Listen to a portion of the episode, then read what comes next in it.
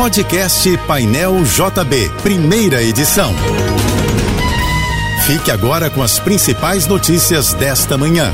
Oferecimento Assim Saúde. Hospitais, clínicas, exames e mais de mil consultórios. Ligue 21025555. Univassouras, formando o profissional do futuro. Acesse univassouras.edu.br. Equinor, energia para levar a gente ao futuro. Juntos. E Americanas Empresas. Uma Americanas inteira para a sua empresa. Apoio Soluvan, o shopping do seu condomínio. Maior distribuidor de Contentores e Lixeiras do Rio. O Tribunal Superior Eleitoral aprovou o relatório de totalização de votos das eleições presidenciais deste ano e proclamou eleitos o presidente Luiz Inácio Lula da Silva e o vice-presidente Geraldo Alckmin. O TSE também aprovou a prestação de contas da campanha. O presidente do tribunal, Alexandre de Moraes, considerou que não há impedimentos para a proclamação dos resultados. Com isso, o ministro anunciou oficialmente que a diplomação de Lula e Alckmin será na próxima segunda-feira. O Rio terá uma quarta-feira de tempo nublado, sujeito a chuvas e trovoadas, de acordo com o Instituto Nacional de Meteorologia. Há previsão de chuva fraca a moderada a qualquer momento na capital fluminense. A temperatura máxima de hoje não passa dos 28 graus. Estão definidos os confrontos das quartas de final da Copa do Mundo do Catar. O Marrocos eliminou a Espanha nos pênaltis por 3 a 0 após o empate sem gols no tempo normal e na prorrogação. No próximo sábado, ao meio-dia, a seleção marroquina enfrenta Portugal, que despachou a Suíça com uma goleada de 6 a 1 e Cristiano Ronaldo no banco de reservas a maior parte do jogo. Também no sábado, só que às quatro da tarde, jogam Inglaterra e França. Mas os duelos que vão decidir uma vaga nas semifinais da Copa vão começar na sexta-feira ao meio-dia com Brasil e Croácia. O outro jogo do dia será entre Argentina e Holanda às quatro horas.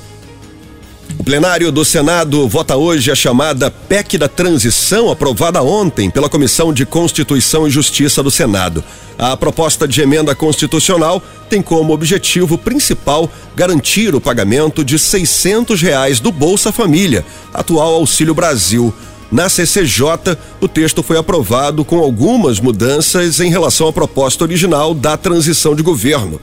O valor fora do teto de gastos para o Bolsa Família caiu dos 175 bilhões de reais iniciais para 145 bilhões. Além disso, o prazo de vigência desse Bolsa Família fora do teto passou de quatro para dois anos. A Câmara de Vereadores do Rio aprovou em definitivo o projeto que proíbe a fabricação, comercialização e uso de fogos de artifício na cidade.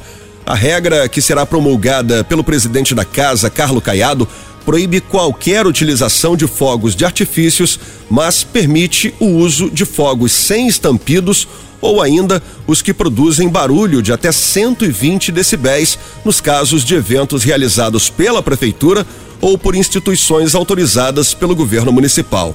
A proposta tem o objetivo de proteger principalmente animais e pessoas sensíveis, como as com transtorno de espectro autista. O projeto estava em tramitação na Câmara de Vereadores do Rio há quatro anos e estabelece um prazo de 180 dias para sua efetivação. A vice-presidente da Argentina, Cristina Kirchner, foi condenada a seis anos de prisão pela acusação de chefiar uma organização criminosa para desviar dinheiro do Estado. Apesar da condenação, Cristina Kirchner não vai ser presa porque tem foro privilegiado. Na Argentina, o vice-presidente também ocupa o cargo de presidente do Senado. Cristina exercerá as duas funções até o fim da gestão do atual presidente Alberto Fernandes e pode se candidatar a um terceiro mandato, mesmo com essa condenação judicial de primeira instância. Além disso, ela pode recorrer em outras instâncias até chegar ao Supremo Tribunal Federal. Esse processo pode durar anos. Nove chuvas de meteoros e o solstício de verão, que é o dia mais longo do ano, fazem parte do calendário astronômico de dezembro. A primeira atração astronômica deste mês acontecerá no início da madrugada de hoje para amanhã, quando a lua cheia, também conhecida como lua fria, alcançará seu pico. Mas os principais espetáculos celestes de dezembro serão as chuvas de meteoros. A primeira será a mais forte do ano entre os dias 13 e 14 do mês, trazendo cerca de 120 meteoros por hora e com os primeiros sinais surgindo por volta de nove e meia da noite.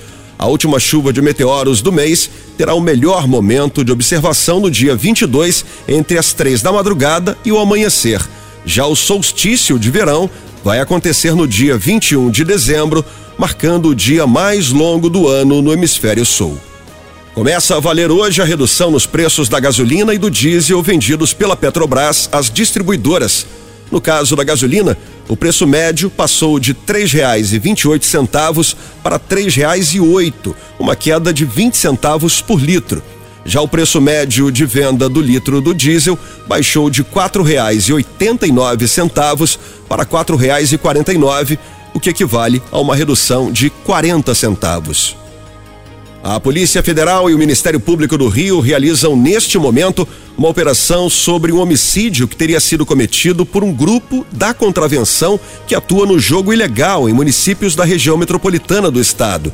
São três mandados de prisão e 17 de busca e apreensão, e entre os dois detidos até o momento está Ailton Guimarães Jorge, conhecido como Capitão Guimarães, considerado um dos principais contraventores do Rio. Ele foi preso em Cambuinhas, bairro Nobre de Niterói. De acordo com as investigações, Capitão Guimarães seria o mandante de um assassinato que aconteceu em julho de 2020 em um posto de combustíveis às margens da RJ 104, no município de São Gonçalo. Você ouviu o podcast Painel JB, primeira edição.